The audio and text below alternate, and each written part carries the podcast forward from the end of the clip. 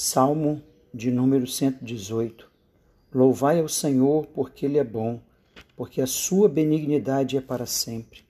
Diga agora, Israel, que a sua benignidade é para sempre. Diga agora à casa de Arão que a sua benignidade é para sempre. Digam agora os que temem ao Senhor que a sua benignidade é para sempre. Invoquei o nome do Senhor na angústia. O Senhor me ouviu e me pôs em um lugar largo. O Senhor está comigo, não temerei o que me pode fazer o homem. O Senhor está comigo entre aqueles que me ajudam, pelo que verei cumprido o meu desejo sobre os que me aborrecem.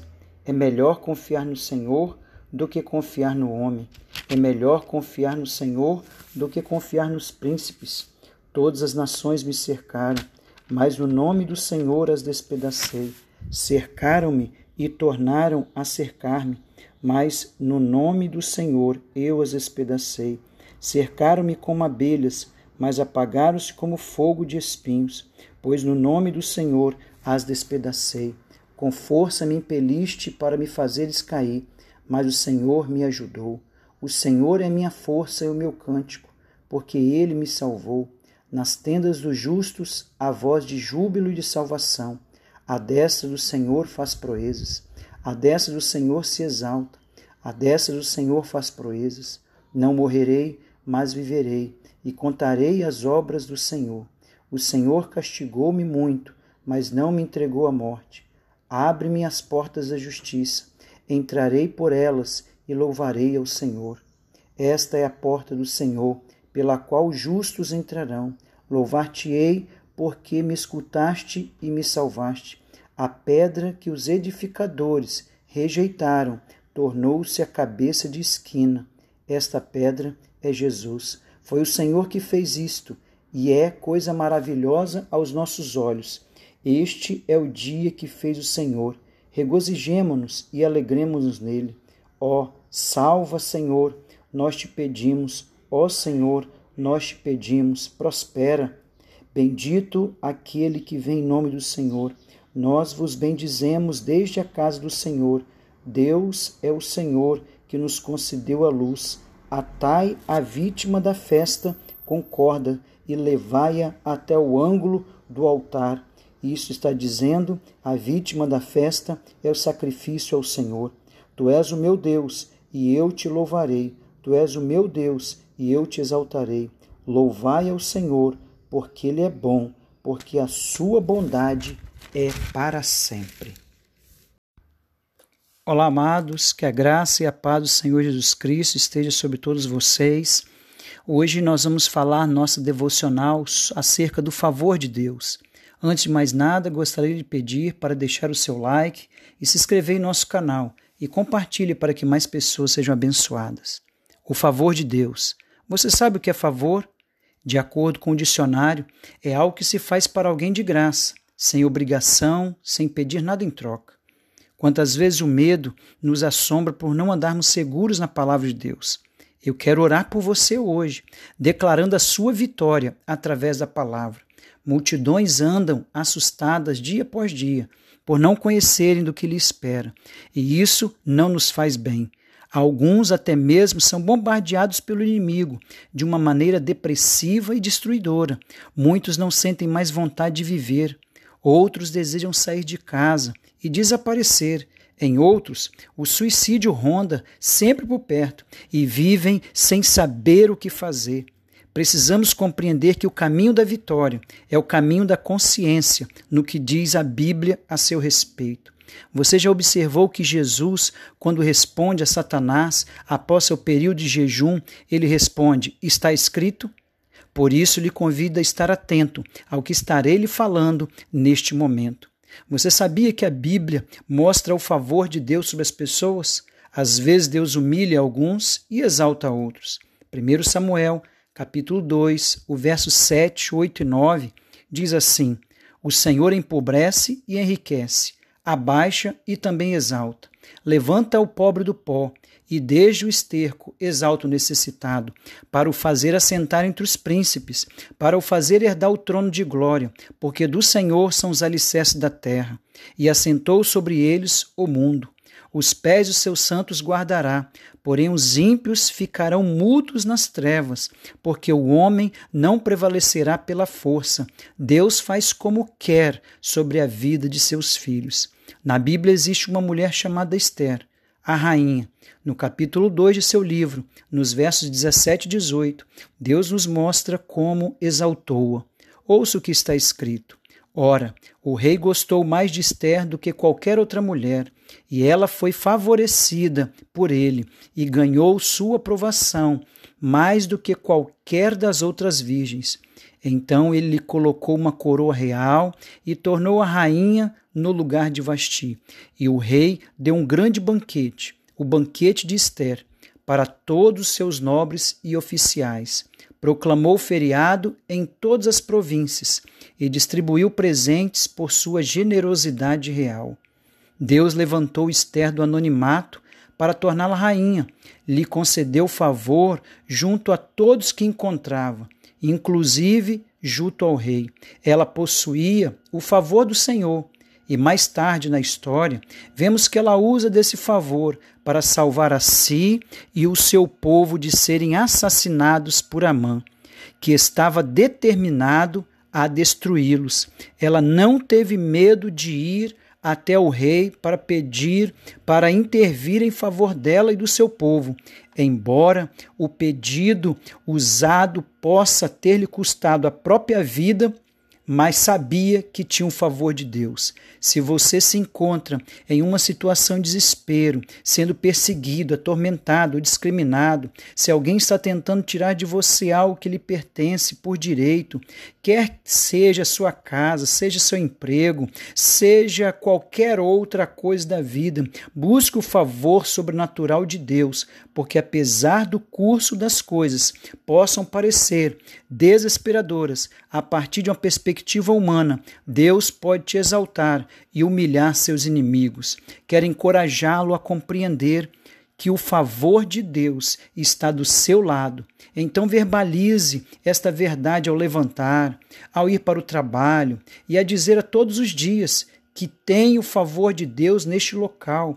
Creio que a luz do Senhor brilha sobre mim e que tem o favor de todos. De Deus sou achado em graça e dos homens sou achado seu favor. Não vou viver com medo do que me possa fazer o homem, como diz as Escrituras em Salmos 56, 11.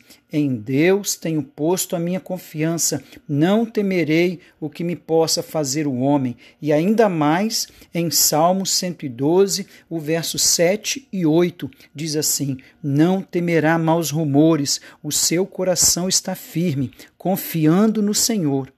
Vamos orar neste momento pela sua vida. Se você assim desejar, ore comigo agora. Senhor Jesus, reconheço que sou pecador mas justificado pelo seu sangue. Venho em tua presença buscar o seu favor, pois já me foi garantido através da cruz. As lutas têm me afastado da sua palavra, mas de hoje em diante rejeito toda palavra vindo do adversário e creio naquilo que o Senhor tem para mim. Eu digo no Senhor que sou favorecido pela graça alcançado em o nome de Jesus que me garante a vitória. Amém. Que Deus te abençoe. Até o próximo vídeo. Olá, amados, mais uma vez nos encontramos aqui agora para a leitura do Evangelho de Mateus, capítulo 12. Diz assim a palavra de Deus: Naquele tempo passou Jesus pelas searas em um sábado, e os seus discípulos, tendo fome, começaram a, colher as espigas e a comer. E os fariseus, vendo isso, disseram-lhe: Eis que os seus discípulos fazem o que não é lícito fazer num sábado. Ele, porém, lhes disse: Não tendes lido o que fez Davi quando teve fome? Ele e os que com ele estavam? Como entrou na casa de Deus e comeu os pães da preposição, que não lhe era lícito comer, nem aos que com ele estavam, mas só os sacerdotes? Ou não tendes lido na lei que aos sábados os sacerdotes no templo violam o sábado e ficam sem culpa? Pois eu vos digo que está aqui quem é maior do que o templo.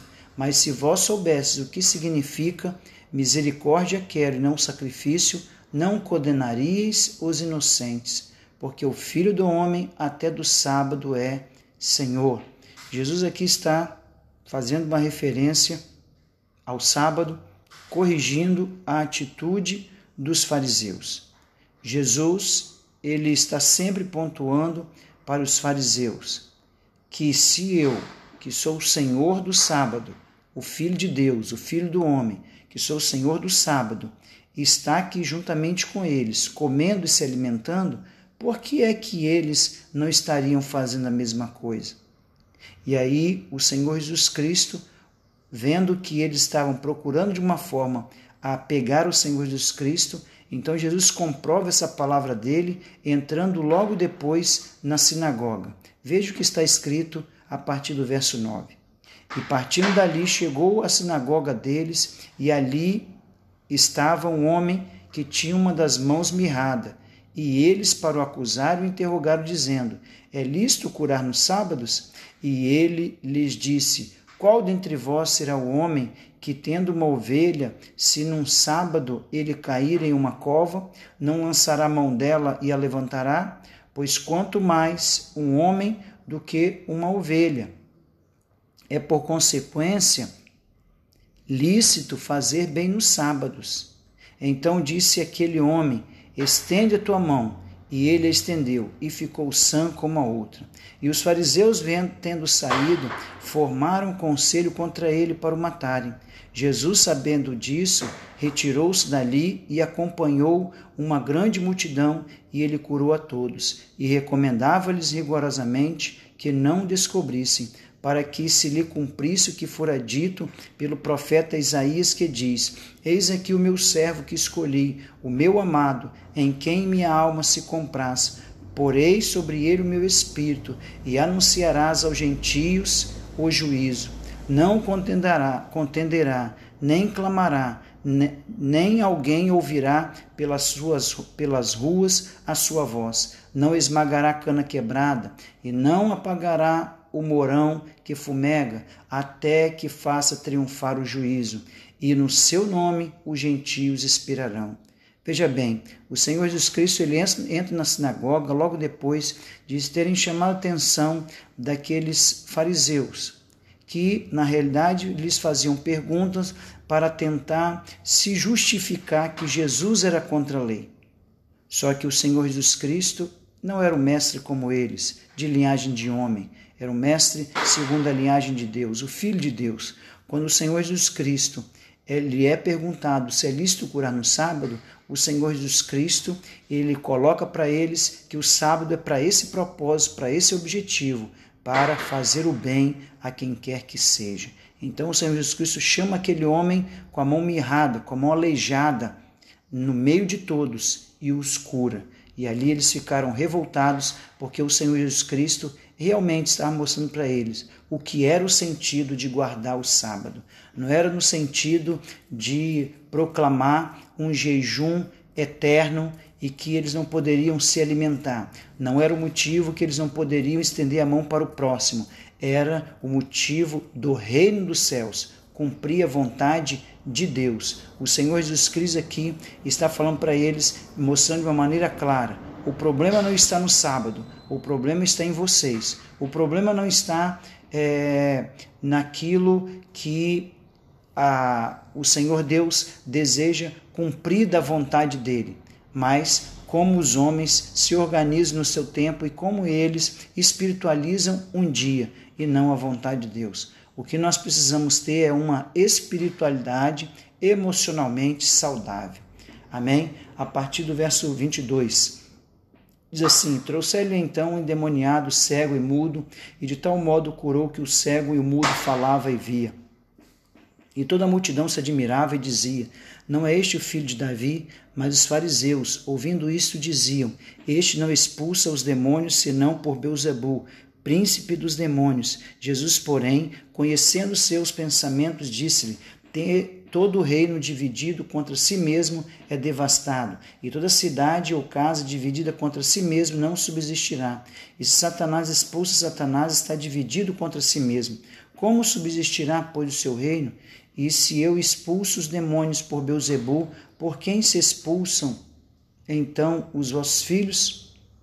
Portanto, eles mesmos serão os vossos juízes. Mas se eu expulso os demônios pelo Espírito de Deus, é conse conseguintemente chegado a vós o reino de Deus. Ou como pode alguém entrar em casa do homem valente e furtar os seus bens se primeiro não maniatar o valente, saqueando então a sua casa?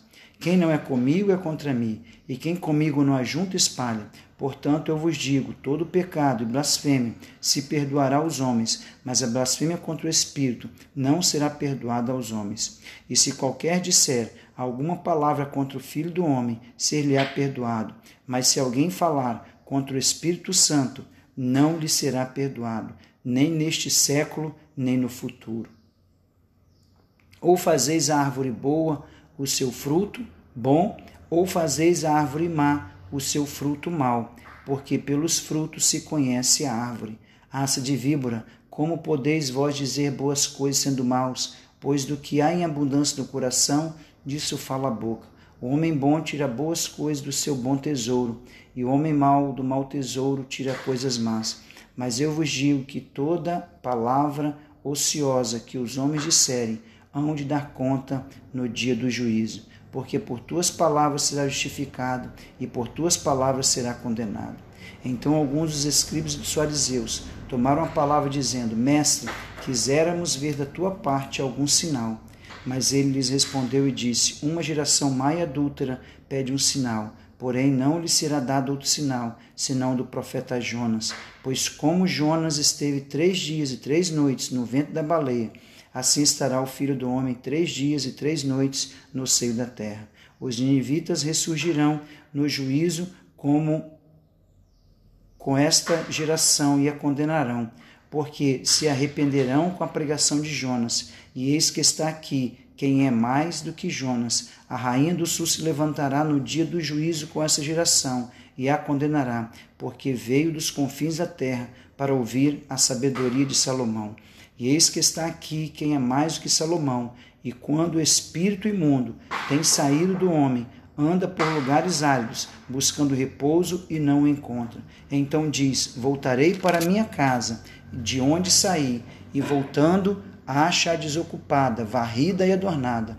Então vai e leva consigo os outros sete espíritos, piores do que ele, e entrando, habitam ali. E são os últimos atos desse homem piores do que os primeiros. Assim acontecerá também a esta geração má. E falando ele ainda à multidão, eis que estavam fora sua mãe e seus irmãos, pretendendo falar-lhe. E disse-lhe alguém: Eis que estão ali fora tua mãe e teus irmãos, que querem falar-te. Porém, ele, respondendo, disse ao que lhe falara: Quem é minha mãe e quem são meus irmãos? E estendendo a sua mão para os seus discípulos, disse: Eis aqui minha mãe e meus irmãos, porque qualquer que fizer a vontade de meu Pai que estás nos céus, este é meu irmão e minha irmã e mãe. Deus abençoe os irmãos Hoje é o segundo dia deste propósito. Amados, orem, oremos pelo dia de consagração do dia 10 aqui na igreja, em nome de Jesus. Olá, bom dia. Gorjeta, um gesto de apreciação. Certa vez, quando eu era gerente administrativo de uma estação de televisão, tive a incumbência de despedir um dos funcionários, um jovem de nome Tom. Tom tinha tudo para ser bem-sucedido, mas vivia fracassando em seu ministério. Ocupava um alto cargo na emissora e possuía competência para tornar-se financeiramente independente, mas não o era. Essa era a quinta vez que ele fazia uma tentativa de vencer no ministério cristão. Havia pastoreado duas igrejas e não dera certo em nenhuma. Em seguida, assumiu um cargo administrativo em determinada organização cristã e também ali fracassara. Depois fora co-pastor de uma igreja, mais uma vez com os mesmos problemas, um ministério infrutífero. E agora, na emissora de TV, continuava não rendendo o esperado. E ele sabia disso. A dispensa não o pegou de surpresa. Não sei o que dizer, Tom. Falei-lhe quando fui conversar com ele. Não sei o que posso fazer por você. Gostaria de ajudá-lo, mas a única coisa que me ocorre é que você, por alguma razão, uma razão que não entendo. Não está confiando em que Deus vai atender suas petições. Eu tentava descobrir uma solução. Queria dar-lhe uma palavra de orientação para que aquela sucessão de fracassos acabasse de vez e sua vida ganhasse estabilidade. Tom concordou com o que eu dissera, confessou que estava encontrando muita dificuldade para orar. Aliás, havia já algum tempo que só orava em público, quando a isso era solicitado em cultos da igreja ou em outras reuniões. Contudo, não lhe ocorrera que poderia haver uma estreita relação entre esse problema e as dificuldades que enfrentava na vida profissional. Tom pertencia a uma terceira geração de cristãos. Seu pai seu avô tinham sido pastores famosos, como poderosos ministérios, e ele sempre procurava tirar proveito de sua herança religiosa. E isso nunca dera certo, mas acolheu bem as minhas palavras. Reconhecia que eu falara por bem, Alguns dias depois, ele e sua esposa, Sui, convidaram a mim, a minha esposa, para irmos jantar com eles. Foi nessa ocasião que comecei a juntar as peças do quebra-cabeça. A mesa do jantar estava muito bem posta e fiz um elogio a Sui. Em seguida, agradeci-lhe o convite para jantar. É, interveio Tom, de tom meio brincalhão. Foi ótimo vocês terem vindo. Assim hoje poderemos ter uma comida melhor. Eu e Nancy nos entreolhamos, mas prosseguimos com a conversa informal. Alguns minutos depois de termos sentado à mesa, Sui foi à cozinha buscar uma jarra de suco. Quando regressou, não pude deixar de observar que perfeita anfitriã ela era, com a bela jarra de cristal na mão e o sorriso afável. Mas nesse, momento, mas nesse mesmo instante, Tom soltou outra de suas tiradas irônicas. Vocês sabem que minha mulher é de Arkansas, não é? Ela só calçou os sapatos porque vocês vinham aqui. Sue corou de vergonha, mas não disse nada. À medida que o tempo ia passando, Tom soltava mais e mais comentários depreciativos. Passou o jantar todo atirando setas maliciosas na esposa, caçoando dela. Afinal, cansados do riso, nervoso e já sem graça, tentamos levar a conversa adiante mas nos sentimos, sentíamos meio desajeitados. Nem assim Tom parou com as suas alfinetadas. Parecia acreditar que estava sendo muito divertido. Na verdade, era o único que achava graça naquilo. E foi ali, em dado momento, que compreendi porque ele não obtinha sucesso em seus ministérios, porque não conseguia orar, nem estava gozando da bênção de Deus. Em 1 Pedro 3,7, lemos o seguinte: Maridos, tratai a vossa mulher com dignidade, porque sois juntamente herdeiros da mesma graça de vida, para que não se interrompam as vossas orações. Tom estava desobedecendo a essa séria advertência bíblica no sentido de tratar a esposa com dignidade, vendo-a como co-herdeira da mesma graça de vida. Essa era a causa de suas orações não estarem sendo atendidas e, por conseguinte, de seu fracasso no ministério. Sem resposta às suas orações, sua fé enfraquecera, e sem fé é impossível agradar a Deus. Meu irmão, sua esposa é coerdeira com você, portanto merece toda a consideração, apreço e afeição que você julga merecer. Não é só ela quem deve dar-lhe apoio moral, você o deve também a ela. E, por outro lado, não deve tomar sozinho todas as decisões concernentes à casa. Nenhum homem casado pode viver e agir independentemente da esposa.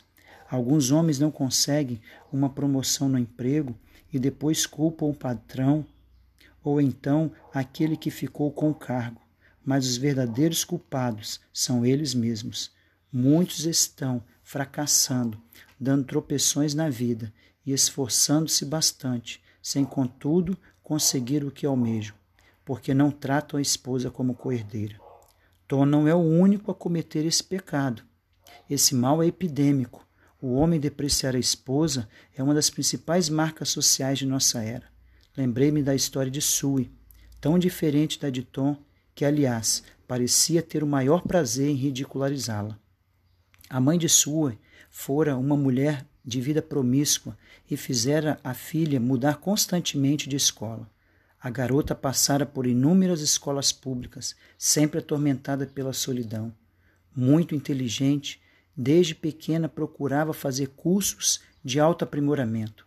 Por fim, alguém a convidou para assistir a uma reunião de jovens numa igreja, e nessa ocasião, Sui entregou sua vida a Cristo. Quando cursava o primeiro ano do segundo grau, ganhou um concurso. O prêmio era uma bolsa de estudos de um ano para uma escola bíblica. Foi nessa escola que ela conheceu Tom, filho e neto de pastores. O rapaz conhecia de sobra as condições evangélicas, já que fora criado na igreja. Tinha profundo conhecimento religioso, sabia tudo o que tinha de ser feito e como devia ser feito. Entre eles nasceu uma boa amizade, que depois se transformou em amor, e esse amor os levou ao casamento. Assim que Tom se formou, eles assumiram o ministério pastoral. Sui não possuía nenhuma experiência, nem conhecimento dos detalhes relacionados com esse tipo de vida. Não tinha a menor ideia das atribuições de uma esposa de pastor, nem das expectativas dos outros com relação a ela. E Tom não se deu ao trabalho de ensinar-lhe nem de explicar-lhe nada. Como já conhecia tudo muito bem, supôs que ela o soubesse e que iria agir à altura da posição que ocupava.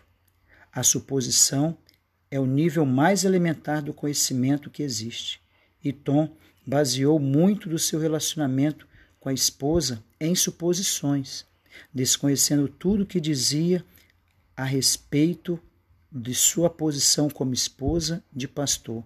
E temerosa de perguntar, Sui cometeu inúmeros equívocos, que era inevitável. Muitos desses erros causaram profundos constrangimentos ao marido, e ele reagiu à sua maneira. Em vez de procurar explicar-lhe com paciência como deveria agir, Tom começou a debochar dela, depreciá-la e criticá-la na presença dos outros, como forma de disfarçar a vergonha que sentia. Auto-justificar-nos é atribuir ao trem a culpa de nossos fracassos na tentativa de nos sentirmos melhor. Em 1 Pedro, Deus revela as consequências dessa atitude. Tom havia parado de receber respostas de oração. Nem sua vida, nem seu ministério estavam sendo abençoados. Aquele homem se sentia frustrado, a fé enfraquecida, a oração sem vigor e, por fim, sua vida espiritual ressecou e praticamente morreu. Ele não conseguia mais exercitar a fé em Deus com relação às metas que desejava alcançar. E em vez do sucesso veio o fracasso. E como acontece com a média dos homens, Tom culpava a esposa por seus fracassos. É claro que nunca afirmou isso abertamente, apenas passou a fazer dela o seu bode expiatório, ridicularizando a todo momento, a todo instante. Incapaz de assumir a responsabilidade de suas falhas, ele procurou e encontrou o bode expiatório que estava mais à mão, e ainda por muitos anos continuou depreciando a esposa. O que ele precisava ter feito e se você for, o que ele precisava ter feito? E se você for igual a ele, precisa fazer também. Era sair com Sui para passar uns dias a sós com ela, abrir-lhe o coração, acertar todas as diferenças. Ele precisava permitir que o relacionamento fosse curado. Ele precisava mudar. Depois Sui também mudaria. É claro que há homens que não tratam a esposa como coerdeira e mesmo assim são bem-sucedidos nos negócios, mas quase todos eles sofrem algum outro tipo de perda ou experimentam alguma outra deficiência como resultado direto desse procedimento. Se um homem trata a esposa como sua propriedade, os filhos, observando o comportamento do pai, imitam-no e refletem a mesma atitude em seus atos. O marido tem de tratar a mulher como coerdeira quando um homem murmura contra a esposa, fala mal dela ou a deprecia, priva a si mesmo de atingir todo o seu potencial como homem e impede que o relacionamento dos dois também alcance seu grau máximo de aperfeiçoamento. Tudo nesta vida pode se valorizar ou depreciar. O que é valorizado, o que é valorizado aumenta de valor. O que é depreciado diminui de valor. Todos nossos bens, casas, carros, terrenos, ações, podem valorizar-se ou depreciar-se. Isso depende da importância que lhes atribuímos. E os seres humanos também podem valorizar-se ou depreciar-se de acordo com a importância que lhes damos. Quando apreciamos uma mulher, seu valor aumenta, tanto aos nossos olhos quanto aos dela. Mas, se a depreciamos, ela diminui de valor tanto para si mesma como para nós. Tom depreciara demasiadamente a sua esposa, que ao perder o valor para ele e aos próprios olhos, mostrara-se incompetente e adquirira complexo de inferioridade. Lembro-me da experiência que eu também tive com tanta relação a essa questão. Alguns anos atrás, estava pastoreando uma pequena igreja no norte da Califórnia. Era uma igreja nova, que na época enfrentava muitos problemas. Aliás, problema era o que não faltava, a começar por mim. Eu não entendia o que estava acontecendo, tampouco sabia encontrar soluções. Resolvemos reformar o salão onde nos reuníamos para torná-la o mais confortável possível. Quando estávamos trocando o piso antigo por um assoalho de madeira, em qualquer folga que eu tinha, ia trabalhar no templo para adiantar o serviço. Lembro-me de que de certa tarde fui para lá e me pus a pregar as tábuas. A cada martelada que dava desafogava meus sentimentos de frustração. Contra Deus, contra minha esposa, contra a igreja, tão cheio de problemas, e contra mim mesmo, e me pus a desabafar com Deus. Senhor, precisas tomar alguma providência. Tens de mudar essa situação. Ajuda-me, Senhor. Modifique essa circunstância. Muda, Nancy. Muda essa igreja. Precisas ajudar-me, ó Deus. Preciso teu auxílio, Senhor. Eu e minha esposa estávamos morando numa casa muito pequena, tentando economizar cada centavo, e nos irritávamos um com o outro por qualquer motivo. E Deus ouviu minha oração, ouviu e atendeu pessoalmente. Ali mesmo, enquanto eu ia pregando aquelas tábuas, Deus abriu a minha mente, apertou a tecla de rebobinar do meu gravador mental e em seguida a tecla play, trazendo-me à lembrança várias frases que eu dissera antes. Relembrou-me tudo o que eu falar a respeito de Nancy, minhas atitudes de crítica em relação a ela, as agressões verbais que eu lhe dirigira, em cada uma dessas situações eu fizera algum comentário depreciativo. Na verdade, eu amava minha esposa, amava-a muito, e no entanto caíra no mesmo erro de todos os homens, sendo a pessoa mais próxima. Nancy se tornara o alvo de minha irritação, em quem eu desafogava minhas frustrações, em quem eu descarregava meu mau humor, meu sarcasmo. Era o bode expiatório dos meus fracassos, mas nem sempre fazia diretamente. Era mais uma constante murmuração. Fiquei abismado e ao mesmo tempo arrasado com aquela revelação. Senti o rosto queimar de vergonha. Em seguida, Deus fez outra revelação pela qual lhe sou eternamente grato. Ele me mostrou as virtudes da minha esposa, sua gentileza, seu encanto pessoal, sua beleza de espírito. Eu a vi como Deus a vê. No mesmo instante, larguei o martelo, caí de joelhos naquele assoalho duro e pedi perdão a Deus, e do fundo do meu espírito chamei a Ele. Dessa vez, porém, foi um clamor totalmente diferente. Em seguida, ainda com o bolso do meu avental, do carpinteiro cheio de pregos, ergui as mãos e, sem o menor acanhamento, sem nenhuma estação ou reserva, disse em voz alta: Ó oh Deus, perdoa-me por essa atitude. Perdoa-me pela forma como tenho tratado a minha esposa, Jaqueline. Quero amá-la, quero valorizá-la e não quero depreciá-la. Neste momento, eu recebo como presente que me vem de ti Reafirmo que ela é minha esposa e agradeço ao Senhor por ela. Naquele instante eu lançava um novo alicerce espiritual em minha vida. Permaneci ali alguns minutos e quando me levantei, achava-me quebrantado e reformado. Tirei o avental, fui para casa. Nossa casa ficava logo ao lado do templo. Tomei banho, troquei de roupas e fui à cidade. Comprei um presentinho, um cartão simples para minha esposa. Quando cheguei de volta, era a hora do jantar. Fui para a cozinha, onde Nancy estava. Entreguei-lhe o presente e o cartão, dei-lhe um beijo no rosto. Para, para que é isso? indagou ela assustada. É só porque eu te amo. Repliquei com toda sinceridade.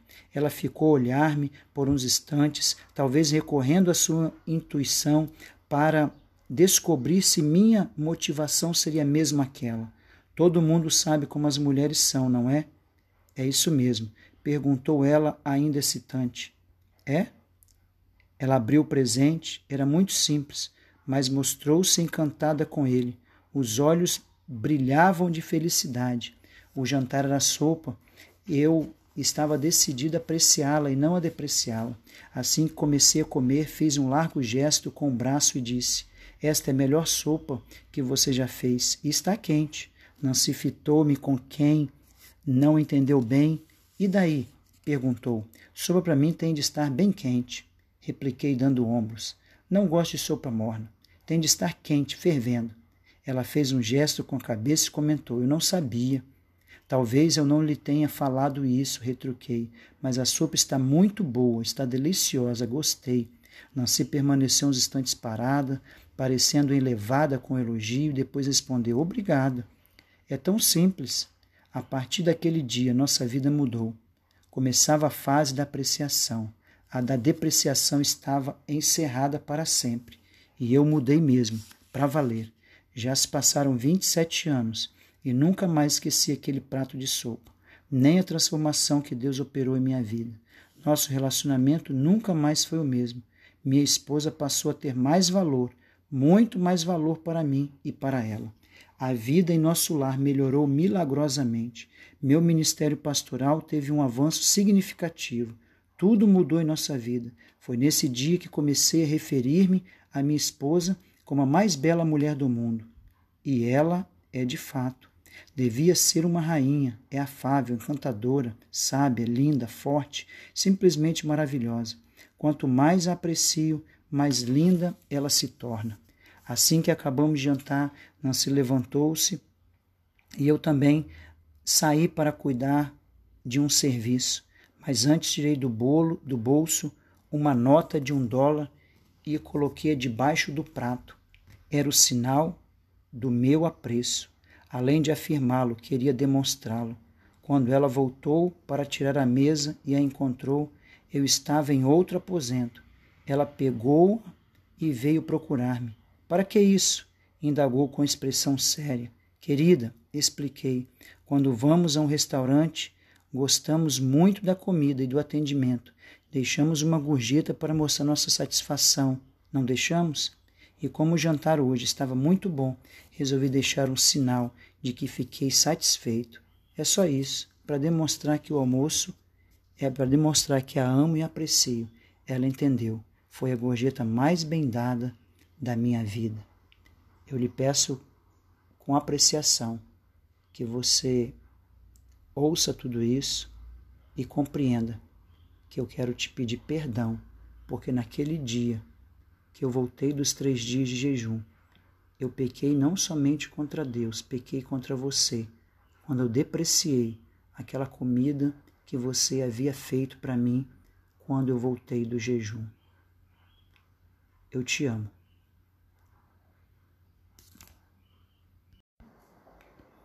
Olá, irmãos, a paz do Senhor, bom dia. Este salmo de número 32, tão cantado, tão falado, e preste bastante atenção na sua leitura para que você seja transformado neste dia em nome de Jesus. Bem-aventurado aquele cuja iniquidade é perdoada, cujo pecado é coberto. Bem-aventurado o homem a quem o Senhor não atribui iniquidade e em cujo espírito não há engano. Enquanto calei os meus pecados, envelheceram os meus ossos, pelos meus constantes gemidos todo dia porque a tua mão pesava dia e noite sobre mim, e o meu vigor se tornou em sequidão de estio. Confessei-te o meu pecado, e a minha iniquidade não mais ocultei. Disse: Confessarei ao Senhor as minhas transgressões, e tu perdoastes a iniquidade do meu pecado. Sendo assim, todo homem piedoso te fará súplicas, e em tempo de poder encontrar-te. Com efeito, quando transbordarem muitas águas, não atingirão. Tu és o meu esconderijo, tu me preservas a tribulação e me cercas de alegres cantos de livramento. Instruir-te-ei e te ensinarei o caminho que deves seguir, e sob as minhas vistas te darei conselho. Não sejais como o cavalo ou a mula, sem entendimento, os quais com freios e cabrestos são dominados. De outra sorte não te obedece. Meu sofrimento terá de curtir o ímpio, mas o que confia no Senhor, a misericórdia o assistirá. Alegrai-vos no Senhor, regozijai-vos, ó justos, exultai, vós todos que sois retos de coração. Que o Senhor te abençoe e te guarde neste dia, no amor do Senhor, em nome de Jesus. Salmos de número 32 Bem-aventurado aquele cuja transgressão é perdoada e cujo pecado é coberto. Bem-aventurado o homem a quem o Senhor não imputa maldade e em cujo espírito não há engano. Quando eu guardei silêncio, envelhecer os meus ossos pelo meu bramido em todo dia, porque de dia e de noite a tua mão pesava sobre mim. O meu humor se tornou em sequidão de estio. Confessei-te o meu pecado, e a minha maldade não encobri. Dizia eu: Confessarei ao Senhor as minhas transgressões, e tu perdoaste a maldade do meu pecado. Por isso, todo aquele que é santo orará a ti.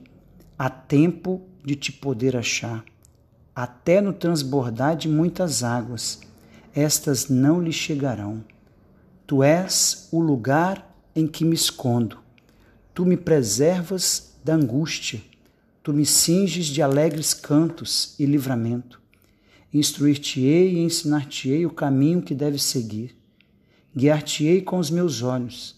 Não sejais como o cavalo, nem como a mula, que não tem entendimento, cuja boca precisa de cabresto e freio para que não cheguem a ti.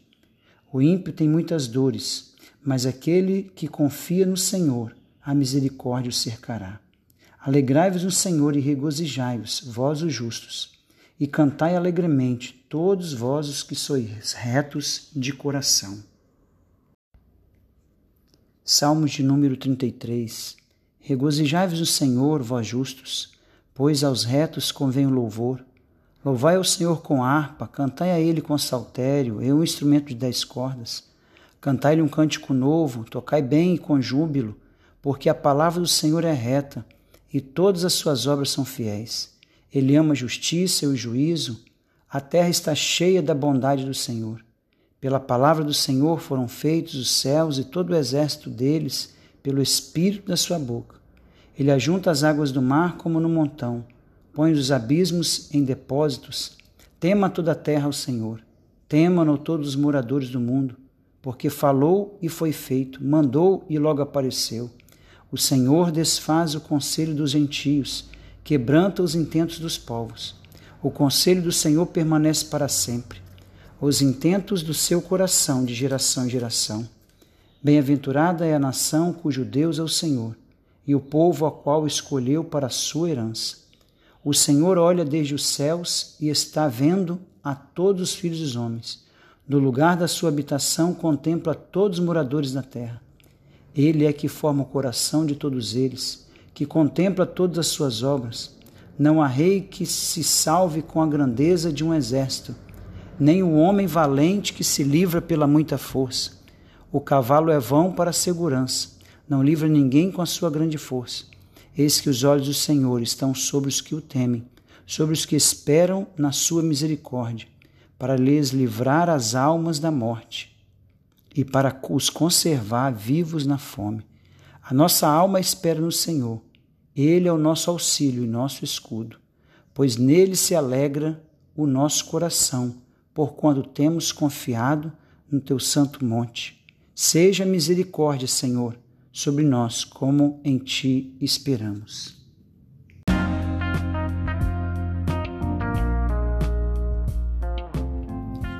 Salmos de número 34 Louvarei ao Senhor em todo o tempo, o seu louvor estará continuamente na minha boca. A minha alma se gloriará no Senhor, os mansos o ouvirão e se alegrarão. Engrandecei ao Senhor comigo, e juntos exaltemos o seu nome. Busquei ao Senhor e ele me respondeu, livrou-me de todos os meus temores. Olharam para ele e foram iluminados, e os seus rostos não ficaram confundidos. Clamou este pobre, e o Senhor o ouviu, e o salvou de todas as suas lágrimas. O anjo do Senhor acampa ao seu redor dos que o temem e os livra. Provai e vede que o Senhor é bom. Bem-aventurado o homem que nele confia. Temei ao Senhor, vós, os seus santos, pois nada falta aos que o temem. Os filhos dos leões necessitam e sofrem fome mas aqueles que buscam ao Senhor, bem nenhum faltará. Vinde, meninos, ouvi-me, eu vos ensinarei o temor do Senhor. Quem é o Senhor que deseja a vida, que quer largos dias para ver o homem? Quem é o homem que deseja a vida, que quer largos dias para ver o bem? Guarda a tua língua do mal, os teus lábios de falar o engano, aparta-te do mal e faz o bem Procura a paz e segue. Os olhos do Senhor estão sobre os justos, os seus ouvidos atentos ao seu clamor.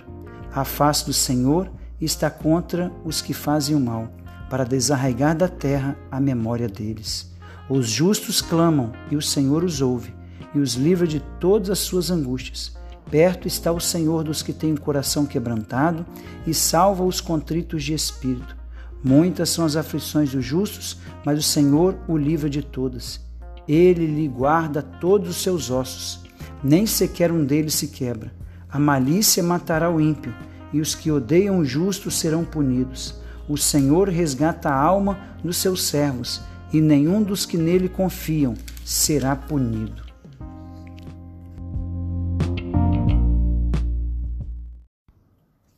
Salmos de número 35 Pleiteia, Senhor, com aqueles que pleiteiam comigo. Peleja contra os que pelejam contra mim. Pega do escudo e da rodela e levanta-te em minha ajuda. Tira da lança e obstrui o caminho aos que me perseguem. Diz a minha alma: Eu sou a tua salvação.